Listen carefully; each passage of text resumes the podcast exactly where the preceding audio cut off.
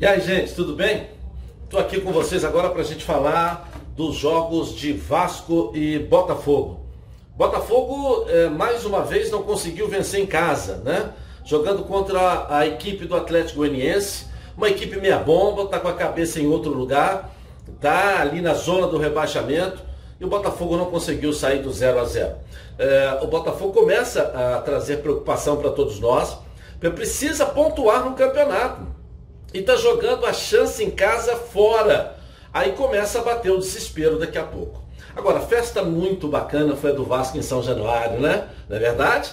Poxa, que bacana! Mais de 20 mil torcedores viram a brilhante vitória do Vasco em cima da boa equipe de Tombos. Tombense é uma equipe bem organizada, está bem colocada no campeonato também da Série B.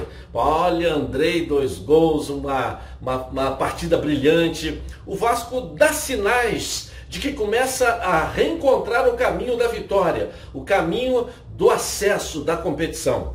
Eu saí e fiquei muito empolgado com o resultado que o Vasco obteve em São Januário, principalmente pela partida que o Vasco fez em campo. Vamos lá, Vascão, tá no caminho certo, vai voltar para a Série A o ano que vem. Botafogo, vamos lá, Fogão, vamos sacudir essa poeira aí. Vamos tentar logo voltar o caminho das vitórias para que a gente não fique olhando, ó, para trás no retrovisor a tabela de classificação e a zona do rebaixamento. É o futebol carioca que está em jogo. Vamos lá. Tamo juntos.